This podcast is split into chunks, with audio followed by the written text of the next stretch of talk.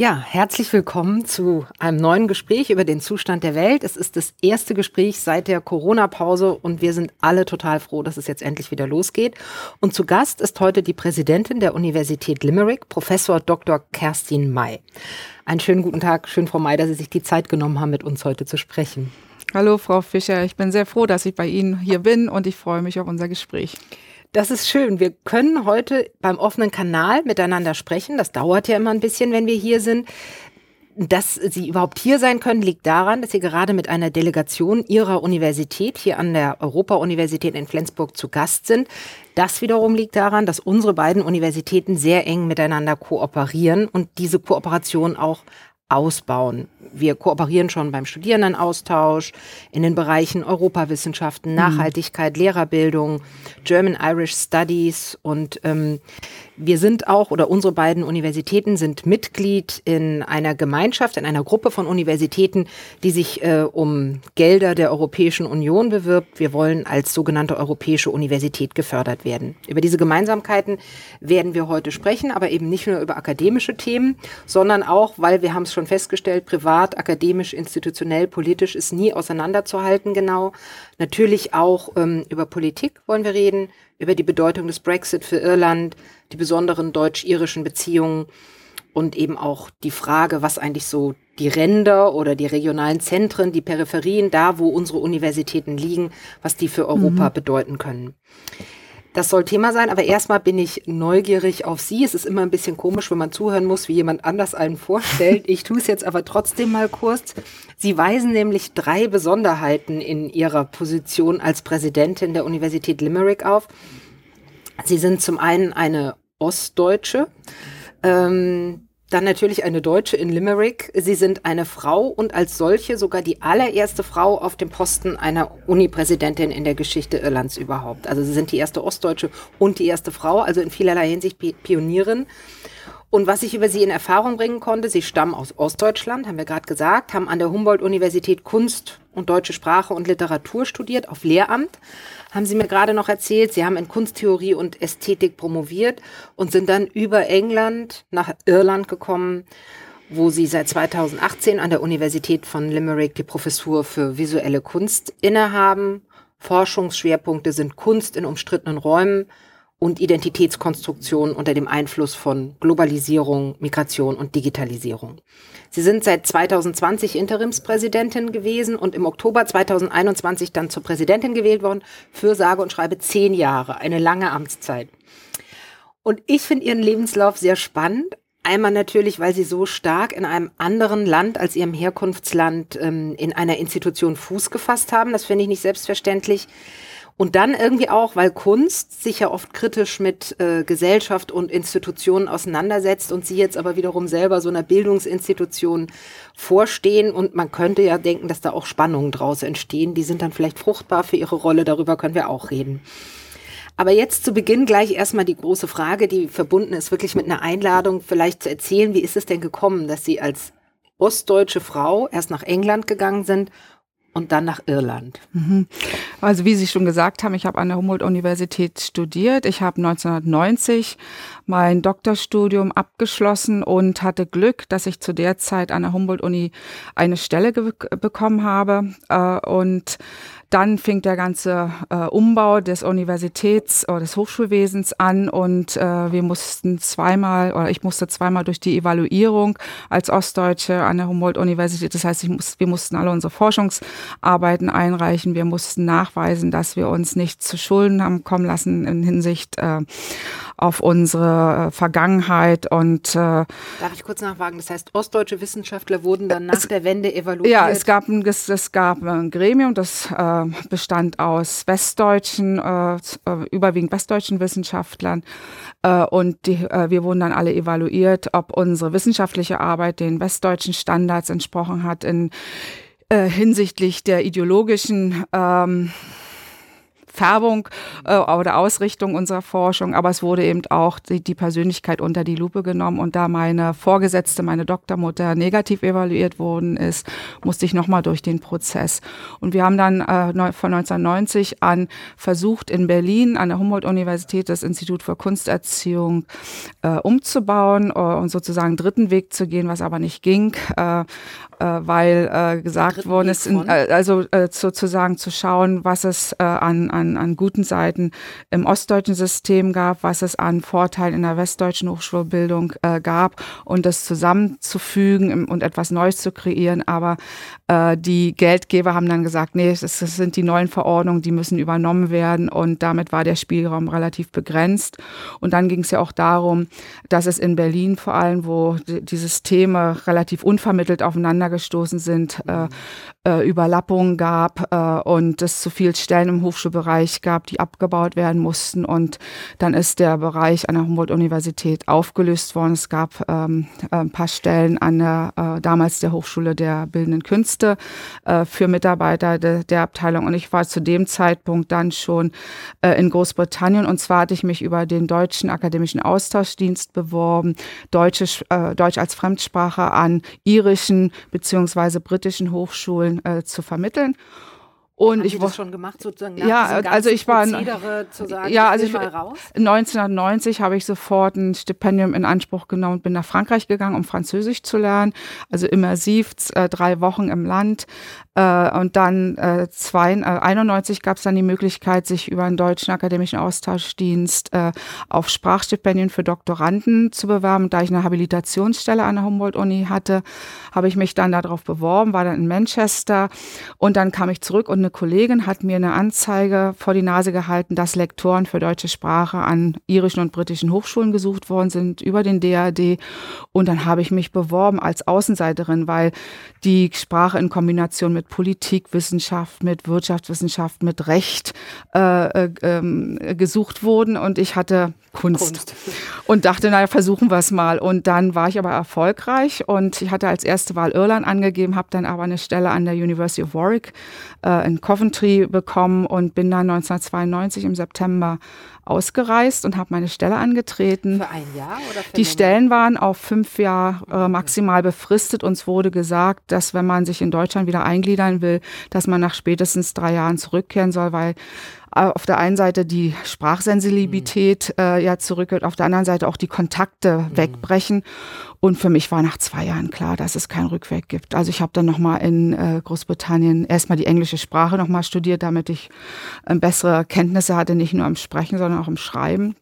Und dann habe ich nochmal in Warwick äh, European Cultural Policy and Administration äh, studiert, weil ich eigentlich mir äh, eine Laufbahn im kulturellen Bereich aufbauen wollte. Äh, also ich wollte nicht unbedingt im akademischen Bereich bleiben und dann habe ich aber sehr schnell festgestellt, dass das relativ schwierig ist, weil man mit einem Doktor und so weiter als überqualifiziert angesehen wurde und dann 96 äh, habe ich dann äh, eine Stelle in meinem äh, alten Bereich gekriegt als Lecturer in Fine Art in Dundee. Erstmal eine, eine, eine Teilzeitstelle und habe dort den Grundkurs in Kunst- und Designgeschichte äh, neu aufgestellt. Und ja, dann hat sich das so Stück für Stück ergeben, dass man sich dann entwickelt hat und äh, dass ich eigentlich darauf äh, gesetzt hatte, dass ich mein Leben in Großbritannien verbringen werde. Ja, und dann kam der Brexit und für mich war sehr klar, wenn es zum Brexit kommt, dann verlasse ich das Land. Also da würde ich gleich nochmal nachhaken. Ich würde aber noch einmal verstehen, also habe ich das richtig so ein bisschen rausgehört, dass auch dieser ganze Prozess, das klingt ja wirklich auch um, ähm, ziemlich demütigend und äh, arrogant, wie sozusagen dieser Prozess passiert ist. Sie sind sozusagen kommen ähm, nach, von der Ostdeutschen Universität werden evaluiert und haben sie dann schon so gesagt, nee, ich will hier weg, ich habe keine Zukunft. Naja, es, es, es, es waren, es, es, das kam eine ganze Reihe von Faktoren zu, zusammen. Auf der einen Seite war es ja für die Ostdeutschen relativ beschränkt, wo man hinreisen konnte. Und nachdem die Mauer gefallen war, gab es die Möglichkeiten, eben ins westliche Ausland zu reisen, wo ich niemals hätte hinreisen können. Denn ich hatte einen Onkel in Westdeutschland, war nicht mhm. äh, äh, keine Kinder und keine Abhängigkeiten und äh, damit war der Spielraum äh, begrenzt. Eins. Zweitens ähm, hätte ich die Stelle an der äh, Universität, an der Humboldt-Universität nicht bekommen. Also in, in, Ostdeutschland war es ja so, dass man, wenn man studiert hat, musste man sich verpflichten, dorthin zu gehen, wo einen der Staat hinschickt für zwei Jahre. Und es war also für Doktoranden äh, nicht anders und ich sollte an eine pädagogische Hochschule und äh, dann mich auf über Habilitation da auf eine Professur vorbereiten und ich wollte nicht an eine pädagogische Hochschule. Und dann war die Frage, wo man, äh, äh, was man macht. Und ich hatte mich auf etliche Stellen beworben im kulturellen Bereich und nie Antworten gekriegt und so weiter. Und dann, wie gesagt, hatte ich Glück, dass die Stelle an der Humboldt-Universität frei wurde, weil jemand anders einen Kuratorenposten gekriegt hat. Und dann äh, habe ich die Stelle angenommen als äh, wissenschaftliche Assistentin äh, und was war es, geschäftsführende Assistentin des Direktors oder der Direktorin des, des, äh, der Abteilung Kunsterziehung und habe unterrichtet und Verwaltungsarbeit dort mitgemacht. Und es war dann aber auch eine Habilitationsstelle. hatte dann nochmal sechs Jahre und ich wollte eigentlich nicht. Ich hab, war, ging zu, bin zur Schule gegangen, habe das Abitur gemacht, habe studiert und ich wollte eigentlich was anderes machen, die Welt sehen und so weiter. Und dann haben sich die Möglichkeiten halt okay. ergeben. Und dann war eigentlich England, wenn ich es richtig höre, ein tolles Land für Sie. Sie haben sich da wohlgefühlt, das hat gut funktioniert und dann kam aber der Brexit. Naja, eher England, äh, England hatte sich dann äh, ergeben, dann habe ich auch eine Familie gegründet und äh, äh, mein Sohn wurde in, in Schottland dann geboren und äh, naja, und damit war dann relativ klar, dass es erstmal Großbritannien ist. Ähm, und, ähm, und dann kam, rückte der Brexit näher. Und dann habe ich schon überlegt, ähm, was macht man noch nicht? Und meine Beziehung zu der Zeit, ähm, also meine Ehe war dann, ähm, ähm, ist auseinandergegangen und ich habe mit jemand anders zusammen, zusammen, zusammengelebt, ein Engländer. Und wir waren uns also einig, beim Brexit sind wir beide weg. Und dann habe ich geguckt. Mein Sohn war zum Glück so weit äh, äh, schulmäßig entwickelt, dass er kurz vorm Abitur stand ähm, in, in der Zeit, sodass dann auch ein Weggehen äh, leichter möglich äh, war. Und dann hatte ich geguckt und ich hatte mich in Hongkong beworben und hatte da auch, glaube ich, Aussichten, äh, eine Stelle zu kriegen. Und Limerick, die Universität, hatte mir sehr gut gefallen, weil die ähnliche Werte hatte als die University of Westminster, wo ich zuletzt als Dekanin und Prorektorin gearbeitet hatte. Ja, und dann war ich äh, zum Vorstellungsgespräch für eine Vizepräsidentin äh, für Academic Affairs and Student Engagement und man hat mir dann die Stelle angeboten und dann habe ich gesagt, ja, die nehme ich und habe Hongkong sozusagen, bin gar nicht erst im Interview gegangen und, und äh, ja, mhm. also rückblickend äh, mhm. zum Glück. Ja, und dann sind wir 2018 äh, im April, zum 1. April nach äh, Irland gezogen. Also sozusagen Brexit-Flüchtlinge. Ja, also wirklich und, und ich muss auch ganz ehrlich sagen, es hört sich vielleicht albern an, aber so in, in, äh, in, äh, in der Vorbereitung des Brexits hat sich die Stimmung in England sehr verändert. Also ich habe ja in Coventry angefangen und Coventry ist ja sehr stark von den Deutschen bombardiert worden. Mir ist dort nie irgendeine Unfreundlichkeit oder so äh, passiert in den vier Jahren, in denen ich in, in Coventry war. Ich bin sehr herzlich aufgenommen worden. Aber in der, am Vorabend des Brexits war die die Stimmung in London, wo ich dann gearbeitet habe, sehr viel aggressiver, so dass man auch gar nicht mehr unbedingt in, auf Deutsch oder so in der U-Bahn sprechen wollte und so, weil einen Leute doch komisch angeguckt haben oder angemacht haben. Es gab ja auch relativ starke Propaganda gegen die Europäische Union und so weiter in den, in den Boulevardblättern und so. Die, also man konnte wirklich sehen, dass die Stimmung gekippt ist. Und das fand ich schon sehr bedenklich. Das ist, ich meine, Ihre Universität ist stark in den Europawissenschaften. Das ist bestimmt von Vorteil, wenn Sie sowas miterlebt haben. Mhm. Also wie sozusagen populistische Parolen Menschen auch verführen. In England geht es nicht besser seit dem Austritt äh, aus der Europäischen Union. Ähm, aber ich wollte da noch mal fragen, ähm, weil wir kommen jetzt darauf, dass Sie ja Präsidentin dann in mhm. Limerick geworden bin und ich habe eine, einen Aufsatz über Sie gefunden oder ein Porträt und da stand drin, seit Beginn der akademischen Lehre in Irland haben 428 Jahre lang ausschließlich Männer die Universitäten geleitet bis 2020. Dann kamen nämlich Sie und wurden im September 2020 die allererste Uni-Präsidentin oder ich glaube, es heißt ja. Rektorin bei Ihnen. Nee, Präsidentin, okay. ist richtig.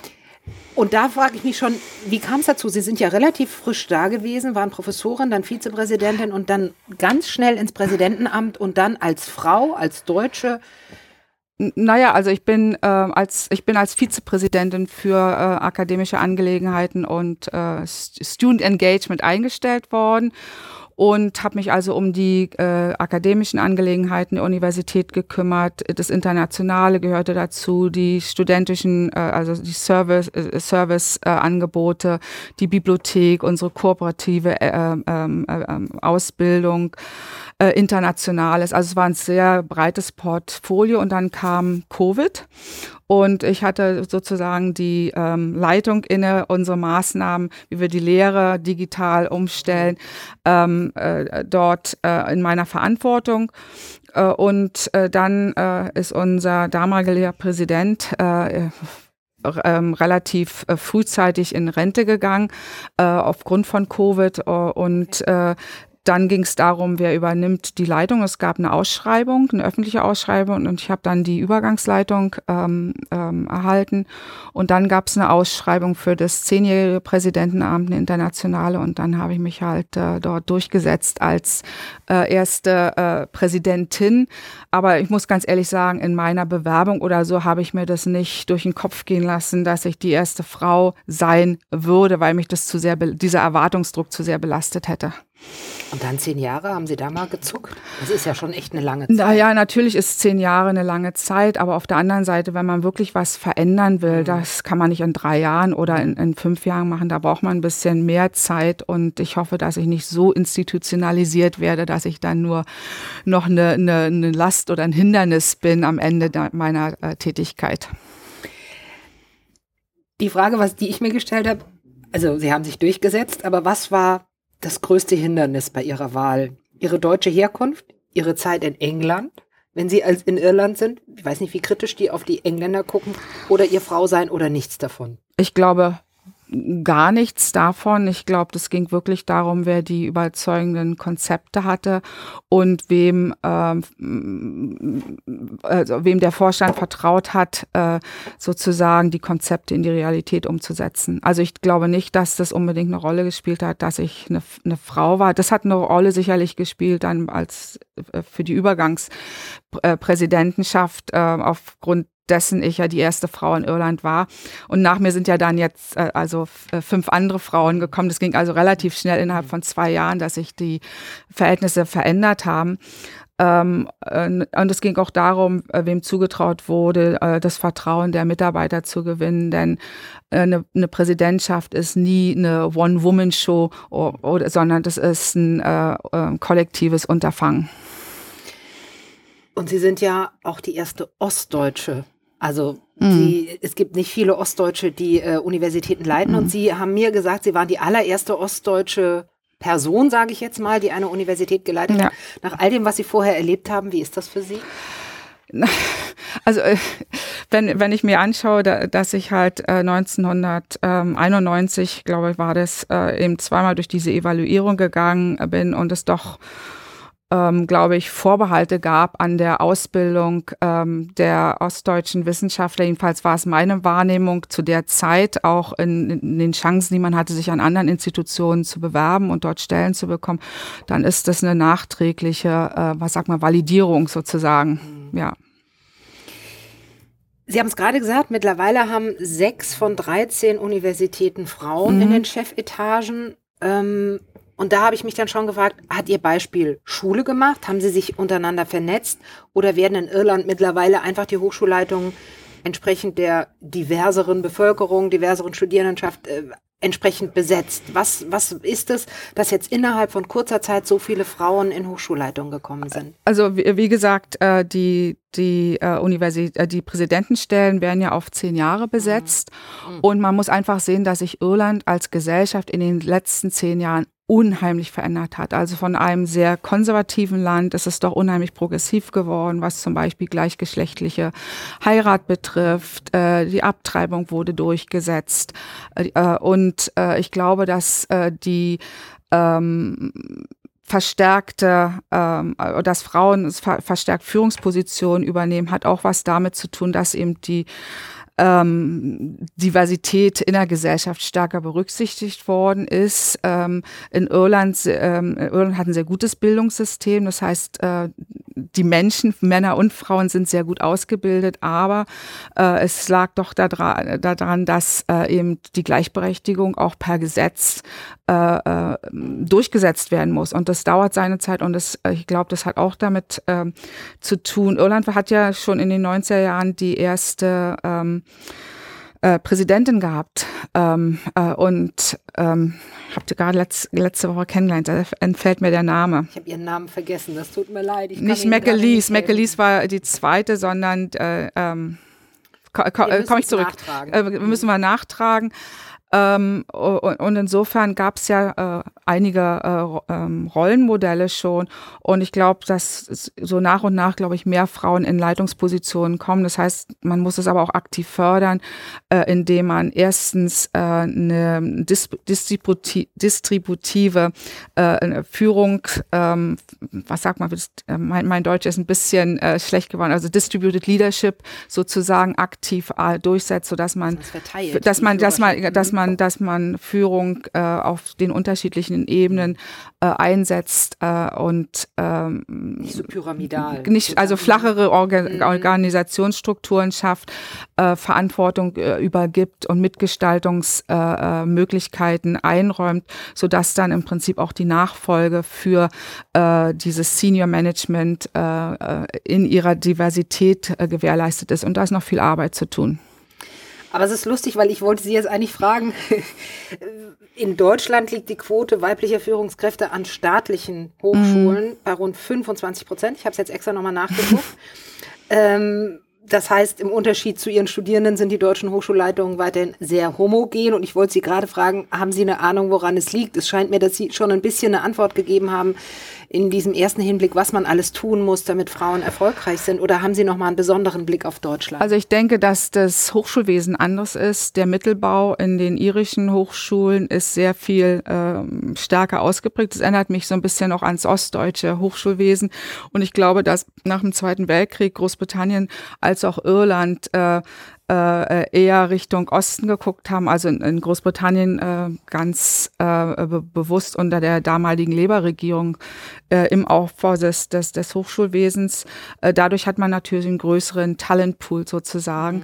Äh, und dann hat man, glaube ich, auch mehr jetzt investiert in der Ausbildung von, in die Ausbildung von Führungskräften. Also es ist schon ein wichtiges Thema bei uns und auch ähm, um, um Frauen zu, zu bestärken, Verantwortung zu übernehmen Unternehmen äh, und bewusst auch zu, zu fördern. Nicht unbedingt über Quoten, obwohl ich auch denke, dass Quoten angebracht sind, wo man eben überhaupt keine Bewegung hat. Und Irland hat sich geöffnet von einem Emigrationsland zu einem Immigrationsland und diese größere Diversität macht sich jetzt natürlich auch an den Hochschulen bemerkbar und wird auch noch in Zukunft weiter die Landschaft verändern, die ja sehr homogen war, auch im Sinne der, der Ethnizität. Und sorgt das nicht für sozusagen Privileg Privilegienbehaltungskämpfe und Abwehrkämpfe derjenigen, die die Privilegien bisher hatten? Naja, das gibt das gibt's dazu. Damit muss man sich auseinandersetzen und man muss eben schauen, dass man die äh, die richtigen Prozesse und und Praktiken durchsetzt, um sozusagen Diversität zu fördern. Ich sage nicht, dass das einfach ist und man muss sich das auch jederzeit wieder bewusst äh, machen, dass man da nicht also mit ähm, äh, Blindheit äh, rangeht und bestätigte äh, Paradigmen und so weiter einfach äh, ähm, akzeptiert. Also wir haben jetzt leider nicht so viel Zeit darüber zu sprechen, weil wir noch andere Themen haben, aber es scheint, dass ich würde sagen, ein neues Feld der Kooperation der beiden Universitäten da ist. Also da kann vielleicht die Uni Flensburg dann noch einiges von Ihnen lernen. Ich habe jetzt noch mal eine Frage. Zu Beginn ähm, habe ich ja, also noch mal eine Frage zu Ihrer Person, auch als Präsidentin. Ich habe ja die Vermutung geäußert, dass es sozusagen zwischen einer gewissen Spannung sozusagen in der akademischen Heimat der Kunst geben könnte und Ihrem Posten jetzt als Präsidentin, weil Kunst sich sozusagen gegen Institutionen auch kritisch stellt und Sie jetzt einer Institution vorstehen. Habe ich da recht oder ist das totaler Unsinn oder gibt es irgendwas dazwischen? Also ich äh, äh, denke schon, dass, dass Kunst äh, ein äh, Vermögen hat, äh, sich kritisch äh, mit äh, äh Institutionen auseinanderzusetzen, hat sie auch unter Beweis äh, äh, gestellt. Aber ich glaube, dass diese, äh, diese Wahrnehmung eigentlich sehr wichtig ist, äh, um sicherzustellen, dass sich Institutionen auch weiter verändern. Wir sind ja in solch einem ähm, äh, bewegten äh, ähm, äh, äh, Spannungsraum im Moment zwischen wissenschaftlich-technischen Fortschritt äh, auf der einen Seite zwischen der Verknappung unserer Ressourcen, der Klimakrise, den, den Kriegen, die, das hängt ja alles miteinander auch zusammen, dass man einfach auch sehen muss, ähm, was macht das mit Bildung, was macht das mit Hochschulbildung, wie müssen sich Institutionen verändern um die Gegenwartsthemen, um aktiv ähm, äh, in die Gegenwartsthemen einzugreifen. Und ich glaube, dass da ein kritischer Blick vonnöten ist. Und was die Kunst natürlich auch äh, sehr geprägt hat, es war ja immer eine Begegnung, ein Begegnungsraum, äh, wo unterschiedliche Wissens- oder äh, Episteme, äh, Praktiken äh, oder Arbeitsweisen ähm, äh, Werte und so weiter aufeinandergestoßen sind und verhandelt worden sind. Und dieses äh, Aushandeln, glaube ich, ist auch in so einem institutionellen äh, Rahmen wichtig. Und wenn ich ehrlich bin, dann sehe ich die Leitung einer Institution eher als einen kreativen Prozess, also ähnlich äh, wie man äh, ein, ein, Kunstwerk schafft, weil man ja ständig im Form und äh, miteinander wirken äh, ist in dieser mit der Materialität, ja mit, mit der ne? Materialität, Mhm. mit den Menschen, mit den Strukturen, äh, mit den Inhalten. Also ich sehe es als äh, extrem kreativen Prozess.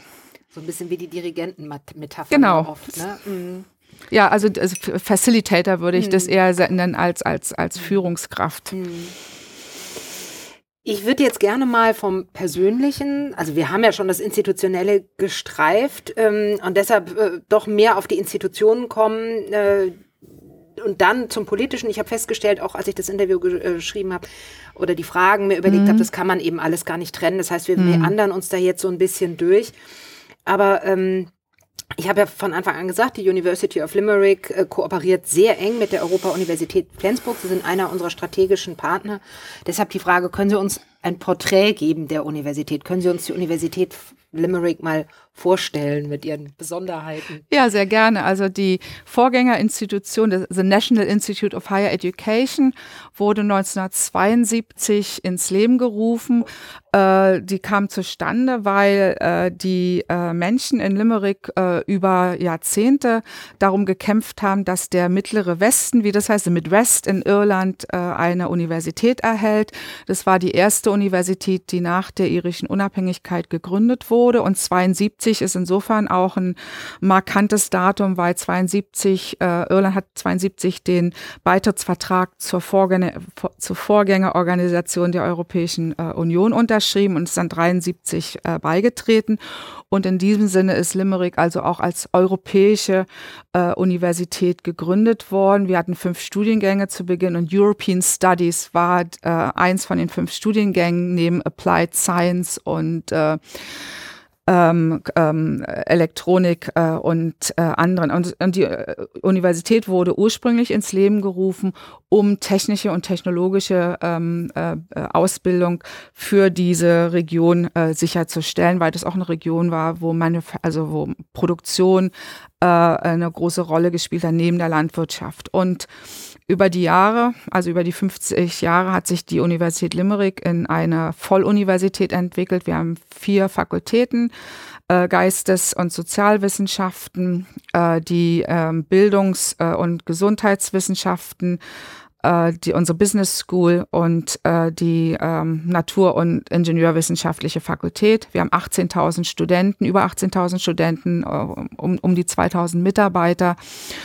Und äh, wir äh, sind also immer noch sehr europäisch in unserer Orientierung. Wir haben das größte Erasmus-Programm äh, von ganz Irland äh, und darüber Erasmus ist europäisches äh, das, Austauschprogramm. das europäische Mhm. Austauschprogramm. Und wir waren die erste Universität, die Cooperative Education eingeführt hat. Das heißt, alle unsere Bachelorstudenten gehen für sechs bis acht Monate in die Industrie im weitesten Sinne, sowohl ähm, in der Region als auch in Irland oder international, zum Teil eben auch über Erasmus. Und das Ganz gleich, was Sie studieren. Ganz gleich, was sie studieren, ob sie Geisteswissenschaften oder Ingenieurwesen studieren, alle machen dieses Praktikum.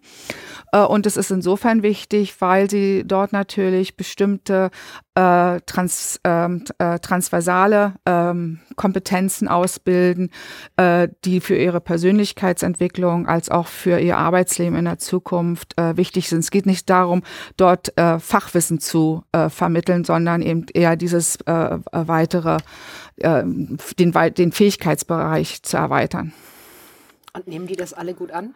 Also, äh, gut? die, die meisten Studenten nehmen das sehr gut an und das hat auch damit zu tun, dass wir nachweislich die höchste äh, Employability unserer äh, Absolventen haben. Ja. Beziehungen geknüpft. Bezie und die, genau. Und, und, und, sie erlernen halt diese Fähigkeiten, die sie brauchen. Und viele Unternehmen, gerade in der, äh, in der Region, äh, wissen dann schon, welche Koop-Studenten mhm. sie nehmen wollen. Das heißt, wir haben eine relativ hohe Zahl von, ähm, was sagt man, Conversion. Naja, also von Abschlu also von Menschen, die dann in, ja, genau. in, äh, Unternehmen. Die ihren Studium, die zurückgehen mhm. zur Uni, die schließen ihr Studium ab und gehen dann zu, in die Unternehmen. Also Sie haben es jetzt schon gesagt, 18.000 Studierende, eine Volluniversität. Das heißt, äh, man kann auch Jura und Medizin bei ja, Ihnen studieren. Genau. Das sind schon mal Unterschiede zu uns. Wir haben 6.000 Studierende und sind keine Volluniversität. Aber ansonsten sind unsere Universitäten, glaube ich, recht ähnlich. Sie hatten es ja heute auch schon mal äh, mit unserem Präsidenten kurz angesprochen. Beide recht jung. Also Universität Flensburg 46 mhm. gegründet, sie 72. Beide wahrscheinlich eher als progressiv zu bezeichnen beide stark in den Europawissenschaften, sie sozusagen qua Geburt, sage ich mal, äh, auch in der Lehrerbildung und in der Nachhaltigkeit.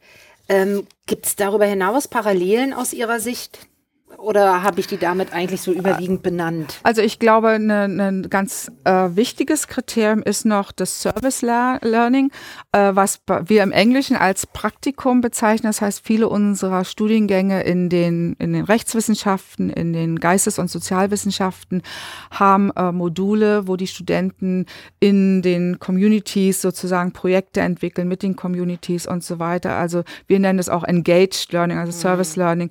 Äh, und äh, sie einen direkten ähm, sozialen äh, Impact äh, sozusagen haben, aber auch den Kontext, äh, in dem sie studieren und vielleicht auch später arbeiten werden, sehr viel unmittelbarer kennenlernen. Und es ist für unsere internationalen Stud Studenten auch sehr wichtig, die begeisterte Praktikumsteilnehmer sind.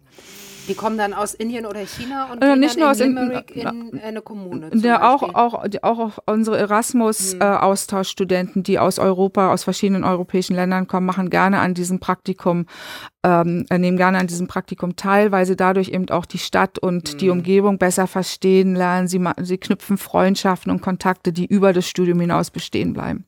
Also es scheint mir so, ist das zusätzlich zu äh, dem äh, ein Semester? Äh, nee, das ist Teil, es ist, Teil, es ist, ist, ist im Studiengang eingebaut und das äh, wird dann belegt durch äh, ähm, Dokumentation, äh, Prozessdokumentation äh, durch Videos und so weiter. Also wir haben da relativ kreative ähm, Studiennachweise eingeführt.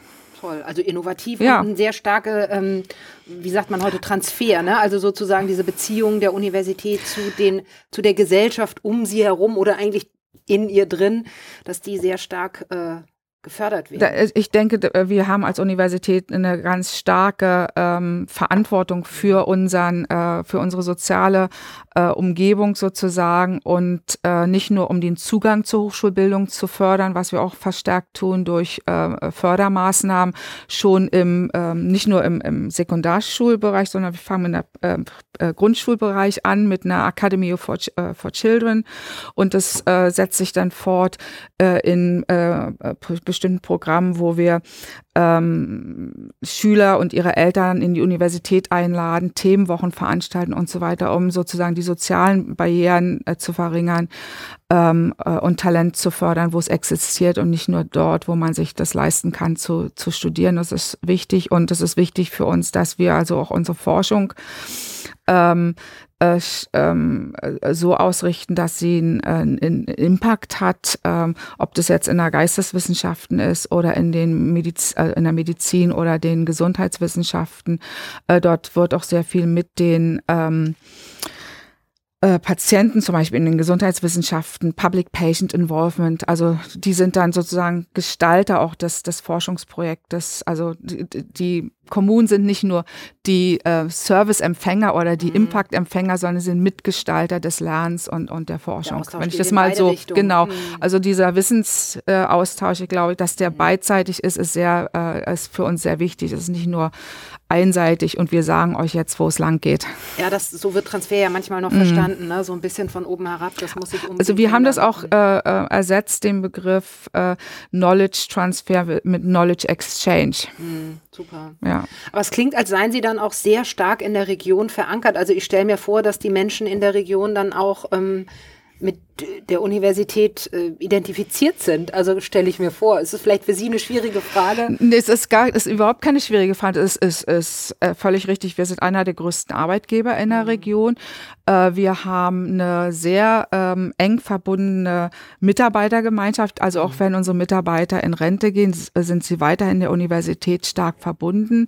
Wir haben unsere Alumni, sagt man das auf mhm. Deutsch so? Alumni. Alumni, genau, äh, mit denen wir gut Kontakt haben und äh, wir sind sehr stark in der Region verankert und wir glauben, wir sind auch sehr wichtig für die Region und die Region ist wichtig für uns.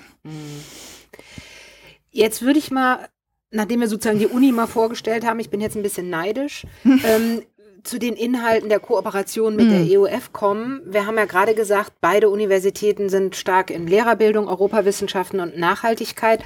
Und ich würde erstmal sozusagen, ich würde jetzt mal gerne abgehen und erstmal das ganze Thema Nachhaltigkeit. Bei uns ist es so, wir haben ja den Studiengang Transformationswissenschaften, der sich mit der sozialökologischen, äh, mit den, mit den sozialökologischen Krisen unserer Gegenwart mhm. beschäftigt. Dann haben wir das Norbert Elias Center for Transformation Design and Research, was eben in dem Bereich Forschungen ähm, hat. Wir haben aber auch jenseits dessen natürlich diese Energie- und Umweltmanagement. Äh, also wir haben sozusagen auf der technologischen Seite auch in der Kooperation mit der Hochschule mhm. Flensburg, muss man sagen, viel. Und dann kommt sozusagen so Transformationswissenschaften zusammen. Und es soll an der Uni Flensburg ja jetzt auch ein drittes Forschungszentrum entstehen, weil man eben sagt, wir haben Bildung, Europa und Transformation ist auch ein wahnsinnig mhm. wichtiges Zukunftsthema.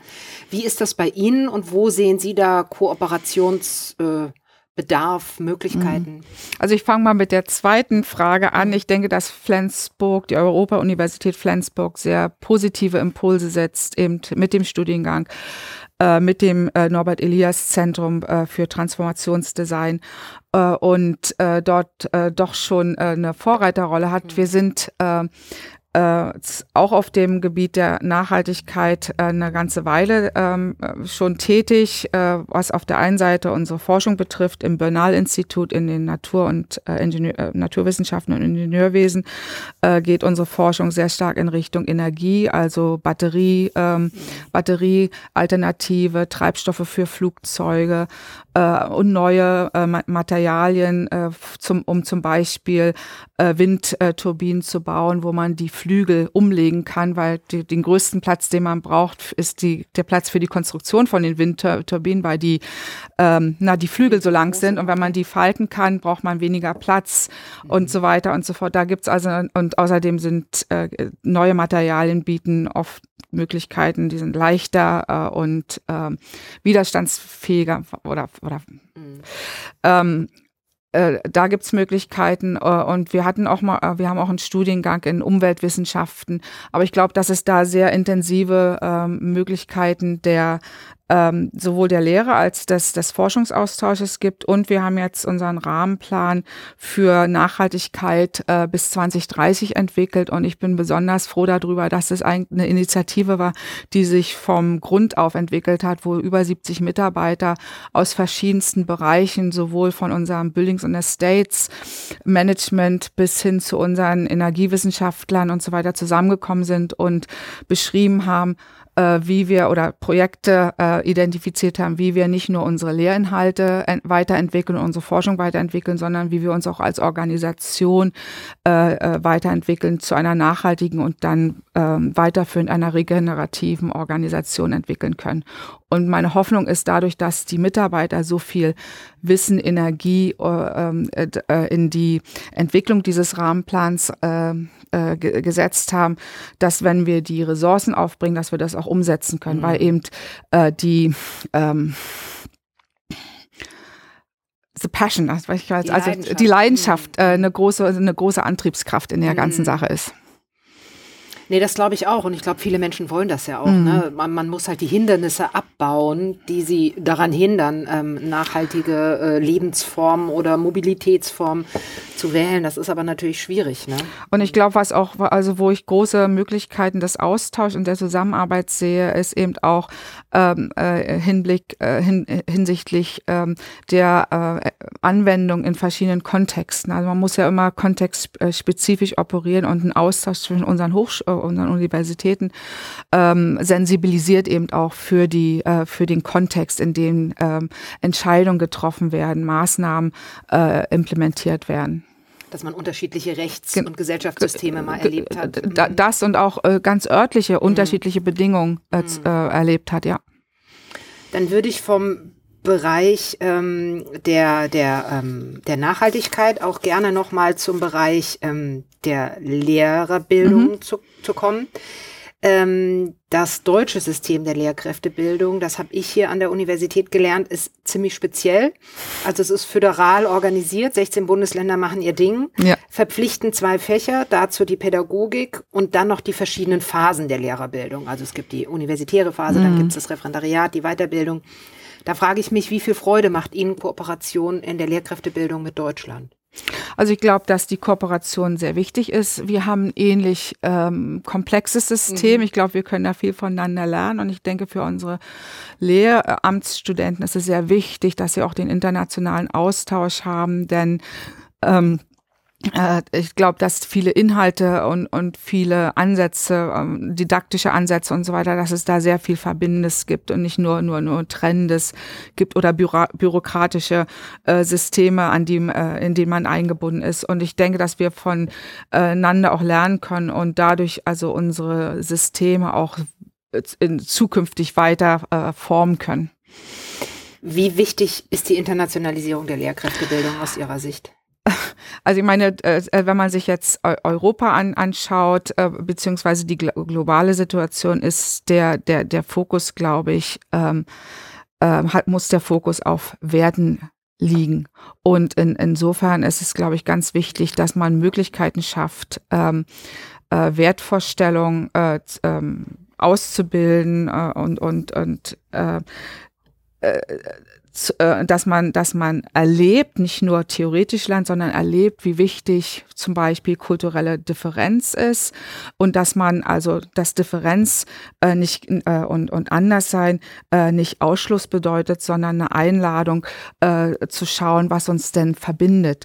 Und das das muss man durch, glaube ich, ein aktives Erleben äh, mitnehmen. Das kann man nicht nur theoretisch lernen. Und so die, diese, die Begegnung äh, äh, mit unterschiedlichen kulturellen Kontexten, auch unterschiedlichen äh, Perspektiven und Wertevorstellungen trägt, glaube ich, äh, dazu bei, ähm, äh, Toleranz äh, und Akzeptanz auszubilden. Ich glaube, in dieser Zeit ähm, äh, der Polarisierung, ähm, der, der populistischen I Ideen äh, ist es ähm, unheimlich äh, wichtig, dass man also die, die Horizonte erweitert und dass man die Angst vor dem anderen äh, auch, auch nimmt, denn wir sind alle Menschen. Ähm, und und haben, glaube ich, die, das Menschliche ist das auch was was ich ähm, wodurch wir verbunden sind, was aber auch äh, immer wieder neu definiert werden muss. Ähm, Gerade wo hinsichtlich des wissenschaftlich-technischen Fortschrittes ja die Frage gestellt wird, ja,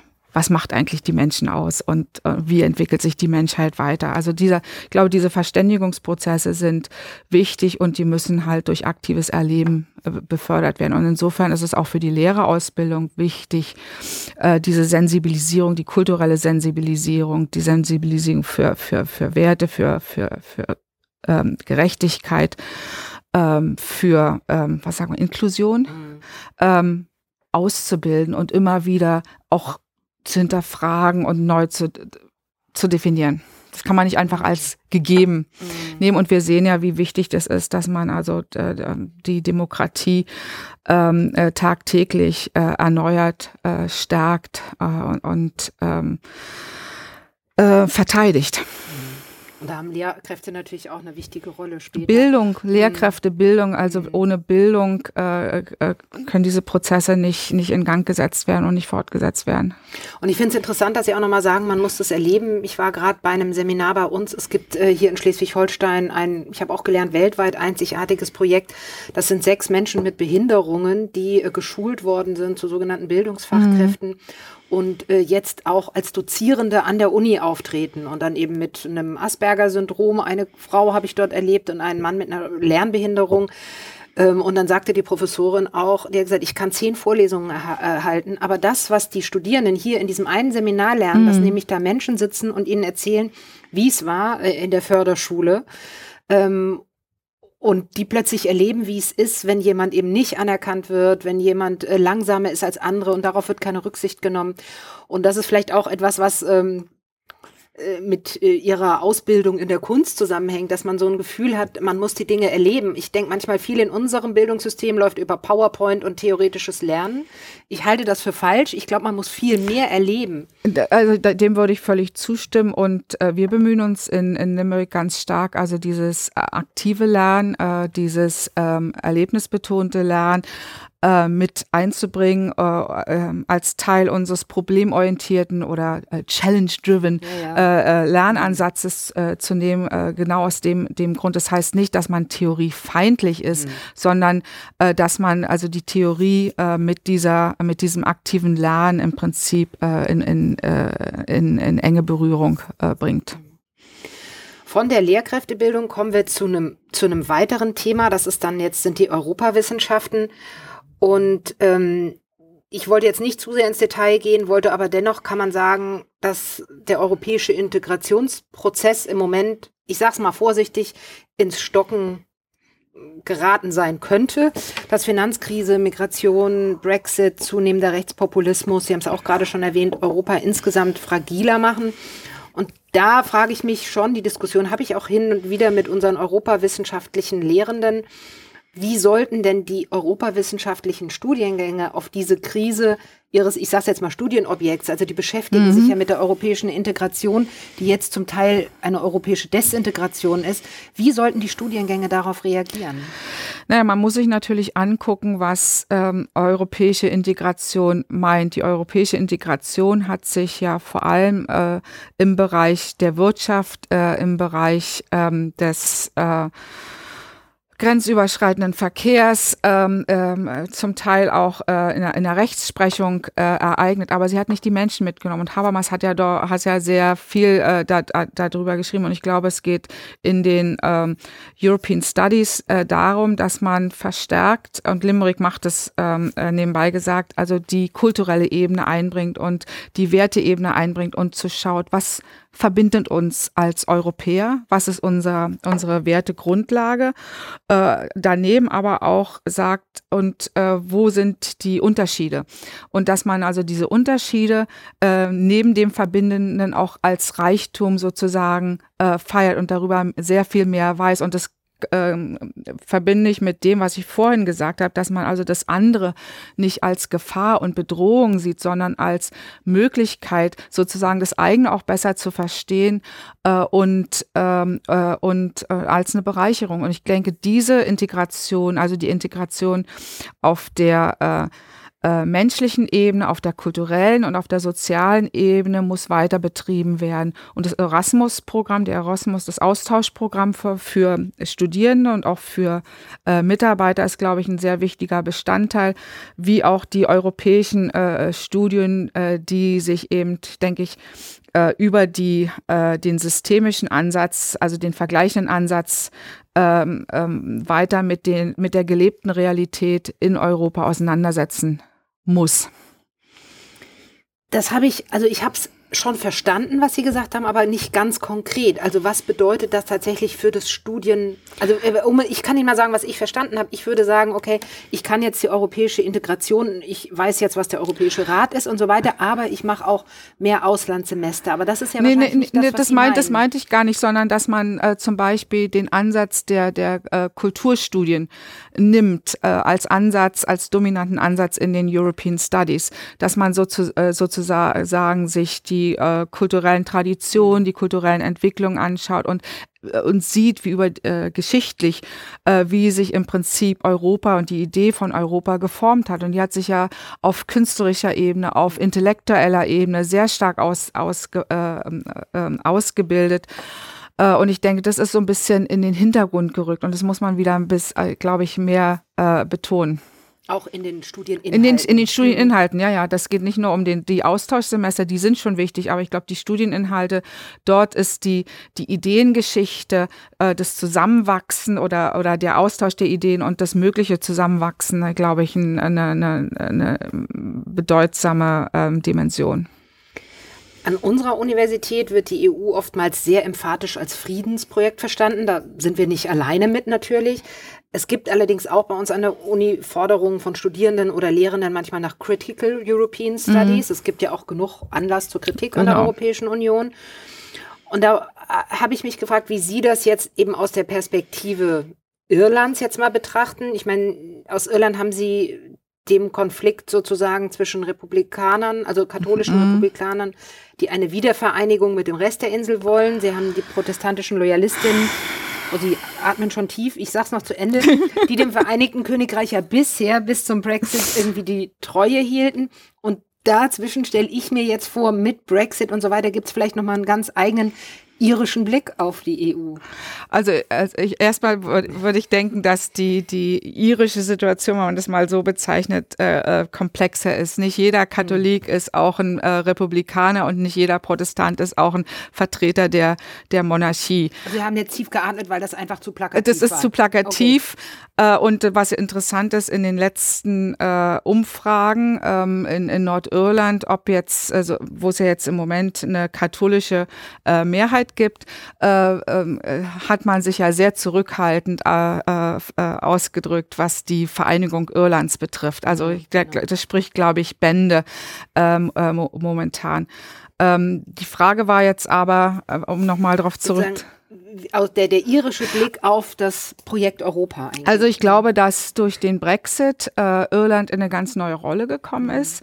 Äh, vorher war, hat ja Irland ein Tandem mit Großbritannien viele ähm, Entwicklungen in der ähm, europäischen äh, Gemeinschaft ähm, ähm, mitgeformt und jetzt ähm, ist, äh, ist Irland sozusagen in die Rolle äh, gekommen, sehr viel stärker die diplomatischen Beziehungen zu aktivieren äh, und eine sehr proaktive Rolle in der Europäischen äh, oder eine proaktivere Rolle in der Europäischen Union zu spielen. Ich denke, das Bewusstsein für, äh, für äh, Europa war in der Republik ähm, relativ stark ausgeprägt. Irland hat ja auch ähm, äh, signifikante äh, strukturelle ähm, Hilfen gekriegt von der Europäischen äh, Union.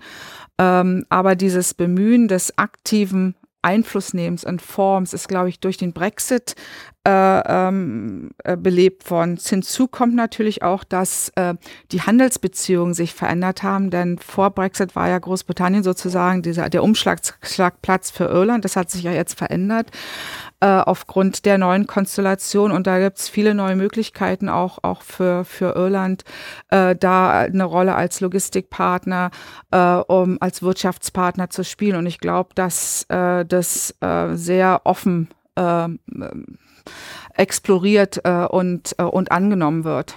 Also dass der Brexit eine Chance für eine Chance, absolut. Und, und wir sind, also die Irren betonen ja immer, dass sie die, das einzige englisch sprechende äh, Land in der Europäischen Union sind und äh, insofern auch eine äh, Studiendestination ähm, sind äh, für, ich glaube, für europäische Austauschpartner war Irland schon immer ähm, ein guter Partner, auch weil äh, in Irland äh, es ähm, sozusagen das das erwidert worden ist. Also wir schicken genauso viel Studenten äh, ins europäische Ausland, als zu uns kommt. Das war in Großbritannien nie der Fall. Das war also immer ein sehr ungleiches Gewicht, weil wir Schwierigkeiten hatten, do, äh, dort die äh, englischen Studenten ins europäische Ausland zu schicken. Auch weil der Fremdsprachenunterricht an den Schulen so fragmentiert war, sodass die Studenten also mangelndes Selbstbewusstsein hatten, dort mit denen zurechtzukommen in einer fremdsprachigen Umgebung.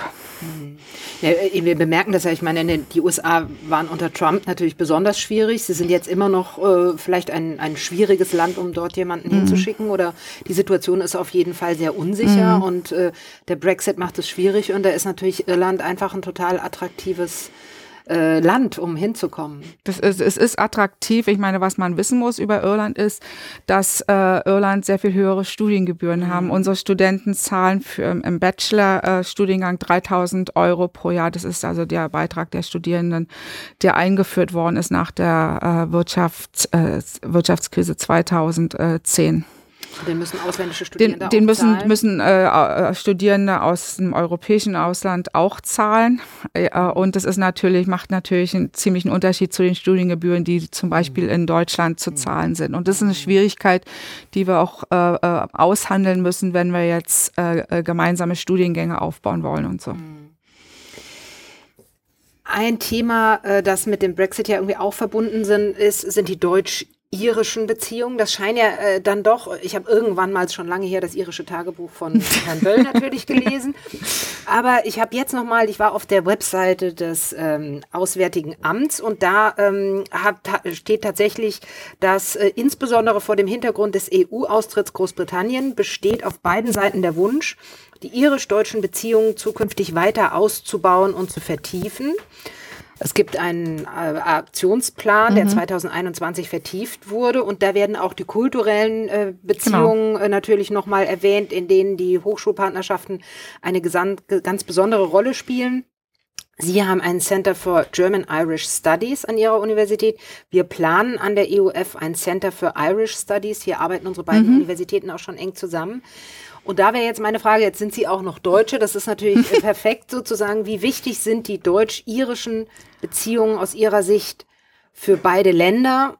Ich weiß nicht, ob man jetzt nochmal den, vor dem Hintergrund des Brexit, ob man das nochmal mit in die Komplexität der Frage reinnehmen muss.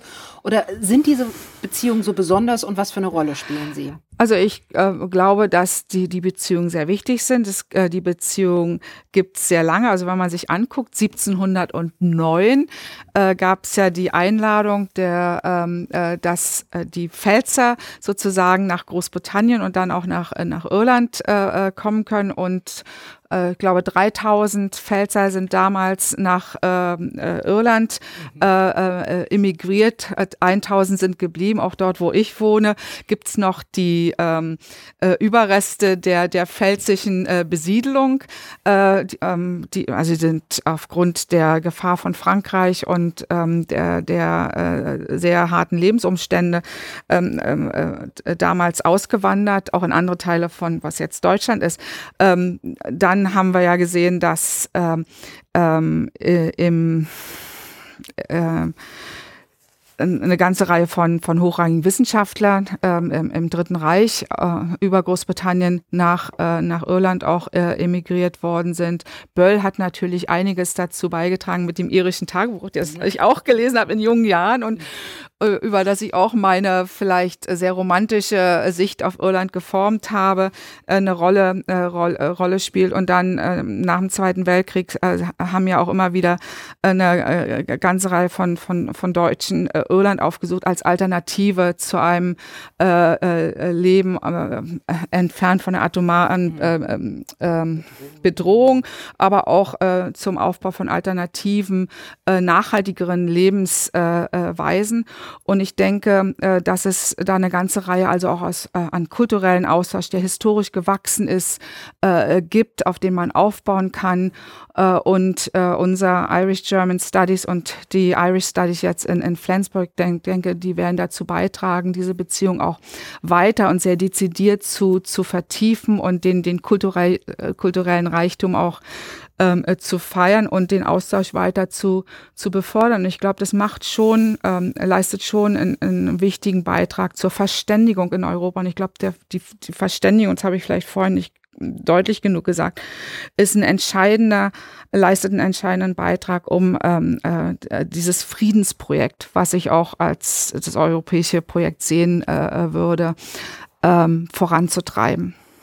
Ich habe auch heute äh, im Gespräch äh, mit der Leiterin des äh, German Irish Study Centers bei Ihnen gelernt, dass es auch äh, sehr viele, also dass Sie auch German Studies haben mit sehr vielen Studierenden, dass es durchaus offenbar attraktiv ist, in Irland Deutsch zu lernen.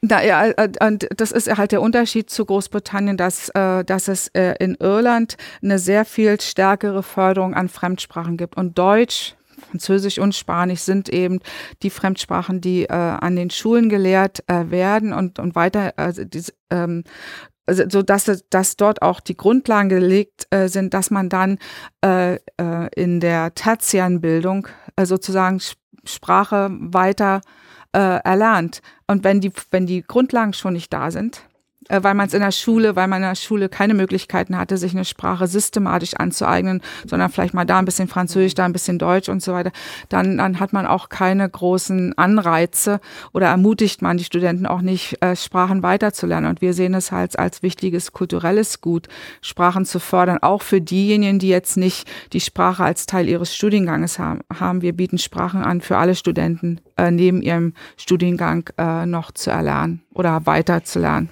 Ich äh, hatte gerade im Kopf äh, sozusagen die Erklärung, als ich mir überlegt habe, warum machen das die Engländer nicht und dachte dann, na klar, die sprechen ja Englisch, bis mir dann einfiel, dass sie natürlich auch äh, Englisch sprechen und ich also völlig falsch gedacht habe. Insofern ist die Frage, warum fördern äh, Sie sozusagen als englisch sprechendes Land, das ja sozusagen mit der Lingua Franca unterwegs ist, die Fremdsprachen stärker als äh, Großbritannien aber, eine Erklärung? Aber äh, also ich glaube, da muss man wirklich noch genau auf den irischen Kontext äh, äh schauen. Äh, an den Grundschulen ähm, wird irisch gele äh, gelehrt. Das setzt man auch bis zum Abitur fort. Man kann sich fragen, wie effektiv das ist, aber die Kinder wachsen also mit zwei Sprachen auf ihrer äh, offizielle Muttersprache und, und, dem, und dem Englischen.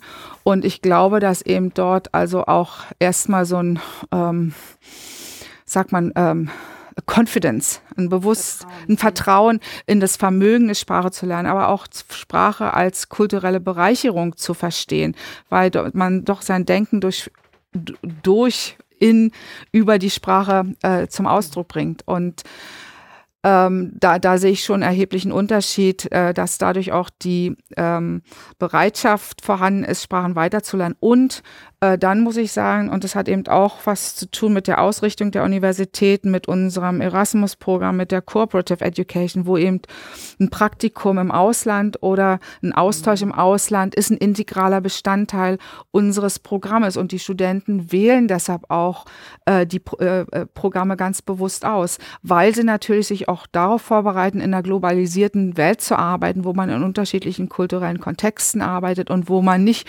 unbedingt nur mit der Lingua Lingua Franca mit Englisch weiterkommt, sondern auch ein diffizileres Verständnis für diese äh, äh, für die ähm, Umgebung, in der man arbeitet und lebt, äh, sich entwickelt über ähm, einen Zugang zur Sprache. Scheint dann aber, ich will es gar nicht äh, zu sehr ausbreiten, aber es ist ja dann interessant, dass das in England nicht der Fall ist. Auch die leben ja in der globalisierten Welt und müssen in unterschiedlichen Kontexten arbeiten, auch wenn sie Englisch können.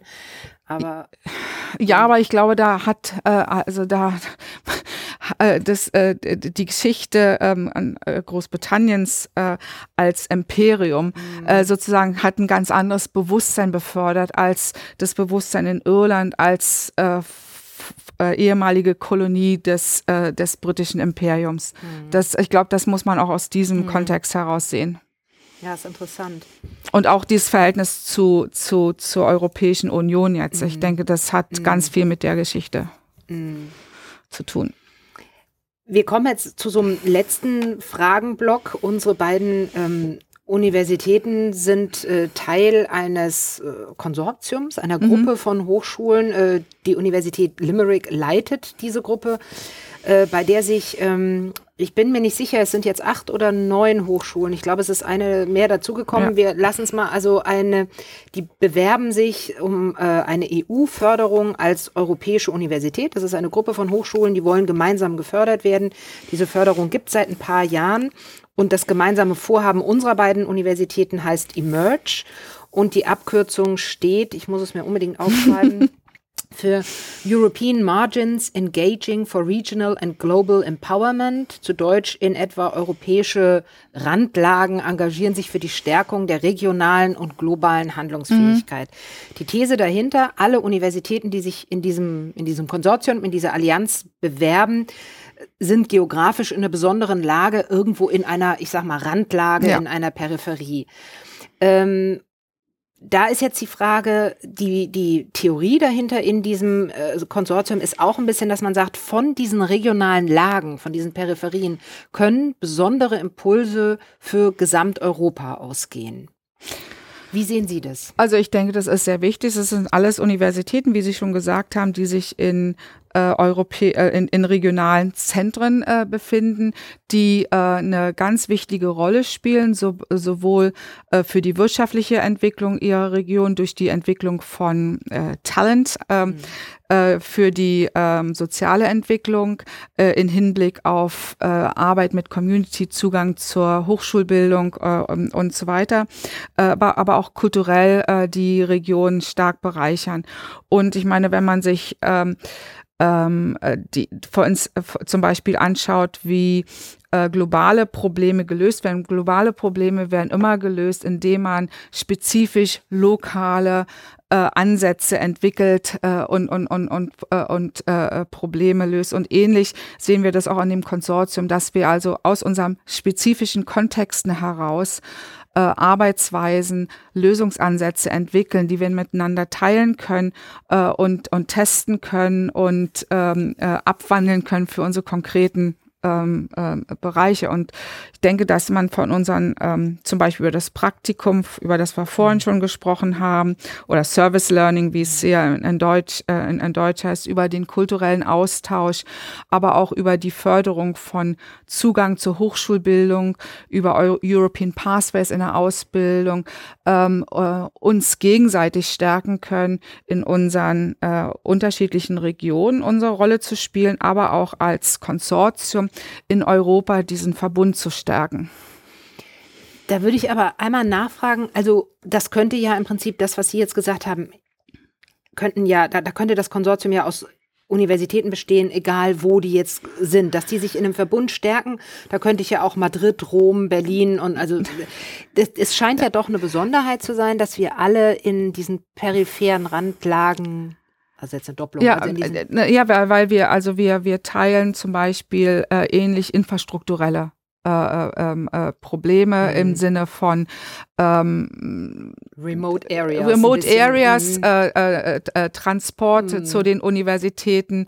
Äh, wir, haben nicht das, wir haben nicht dieses Riesenhinterland zum mhm. Beispiel. Wir sehen das im Moment in Irland ganz stark, was die Unterbringung von Studenten ähm, betrifft. Und als Campus-Universität heißt es, wir müssen uns jetzt äh, teilweise auch umstellen und eine Pendleruniversität werden, was ein ganz anderes, mhm. eine ganz andere Lern- und, und äh, Studienerfahrung äh, mit sich bringt andere äh, Universitäten kämpfen darum.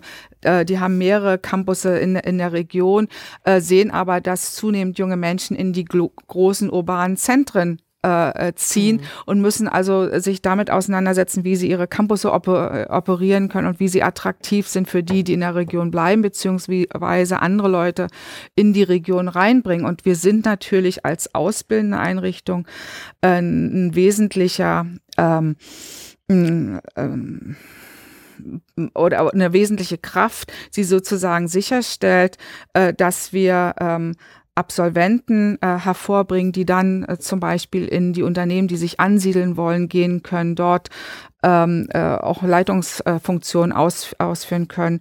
Und gerade, und da kommen wir zur, zur Nachhaltigkeit zurück. Ich meine, was wir alle haben, ist, wir haben eine, äh, ähm, einen Mangel an Arbeitskräften, äh, die äh, im Bereich der Nachhaltigkeit arbeiten können. Und wir können also zusammen auch Studiengänge aufbauen in diesem Bereich, um sozusagen äh, die Fähigkeiten und Fertigkeiten zu fördern, die wir brauchen, um nachhaltige Konzepte durchzusetzen. Also ich denke, da spielen wir schon für unsere jeweiligen Regionen eine wichtige Rolle. Und es ist äh, anders, als wenn man jetzt äh, äh, sich mit einer Universität in einer Hauptstadt zusammentut, wo es eine ganz andere Infrastruktur und ganz andere Probleme gibt.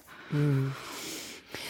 Ich habe jetzt noch mal eine allerletzte Frage an Sie, die so ein bisschen an den Anfang zurückgeht, ähm, weil Sie ja gesagt haben, Sie sind für zehn Jahre als äh, Präsidentin einer Universität gewählt worden, 2021. Das heißt, Sie haben jetzt das erste Jahr, noch nicht mal, also das ja, also erste Jahr, genau, genau, genau. neun Jahre noch vor sich. Ähm, wenn Sie darüber nachdenken, vor welchen Herausforderungen, ich sage jetzt mal europäische Universitäten, nicht unbedingt mhm. Universitäten in Randlagen, sondern aber auch nicht Universitäten in der ganzen Welt, aber wenn wir jetzt ähm, äh, auf Europa gucken, was würden Sie sagen, was, was müssen Sie in den nächsten zehn Jahren bis zum Ende Ihrer Amtszeit an Problemen im besten Fall bewältigt haben? Also ich denke im äh, europäischen und im globalen äh, Rahmen, was moment, äh, momentan äh, ganz aktuell ist, sozusagen die Redefreiheit und die akademische Freiheit sicherzustellen. Und ich glaube, das ist das ist sehr wichtig. Äh, zweitens. Können Sie das kurz erklären vor dem Hinterblick? Äh, so also Political Correctness? nicht, nicht im, im, gerade im, im Hinblick vor den Angriffen auf die Demokratie, mhm. okay. auf die Instrumentalisierung von, von, von Bildung. Ich glaube, das war also diese kritische Instanz, die wir auch als Bildungs- und äh, Einrichtung ähm, ausbilden, äh, dass wir da eine äh, ganz äh, entscheidende Verantwortung haben. Äh, zweitens denke ich, dass wir uns äh, sehr stark in die ähm, ähm, die Nachhaltigkeitsförderung ähm, einbringen kann. Und mir fehlen jetzt die deutschen Worte, also äh, Climate Mitigation äh, und, und Climate Change. Ähm, ähm, Klimaerwärmung. Klima, genau, ähm, äh, und äh, einem nachhaltigen Umgang oder einem, einem ähm, was sagt man, Rückbau, der An, ja, Anpassung an die, die Klima, ähm, ähm, den Klimawandel, die, mhm. die wir ja erleben und von denen wir alle auf irgendeine Art und Weise betroffen sind, dass wir uns damit auseinandersetzen und Konzepte entwickeln müssen, wie wir im Prinzip äh, äh, einen ähm, nachhaltigen äh, Rückbau unserer Ressourcen machen. Das heißt aber, und das fängt mit den Werten an, das heißt, wir müssen die Wertevorstellung, äh, die Normen und Verhaltensweisen verändern, äh, um sozusagen äh, Konzepte wie Recycling, Upcycling, Sh äh, Sharing und so weiter in die Realität umzusetzen. Ansonsten werden wir uns mit den, werden wir die Probleme, die wir haben äh, und das, was wir den nachfolgenden Generationen zurücklassen, wir werden das nicht, wir werden das nicht bewältigen können. Mhm. Und ich glaube, dass das mit Bildung anfängt und mit Bildung äh, aufhört. Also das wären die zwei großen Herausforderungen, würde ich sagen. Demokratie, Redefreiheit, kritische Bildung ja. und Nachhaltigkeit. Ja. Dann viel Glück wünsche ich Ihnen und uns allen dafür. Und ich bedanke mich sehr herzlich, dass Sie sich heute die Zeit genommen haben, während Sie mit der Delegation von Irland hier bei uns in Flensburg sind, für das Gespräch. Kerstin May, Präsidentin der Universität Limerick. Vielen Dank, Frau Fischer.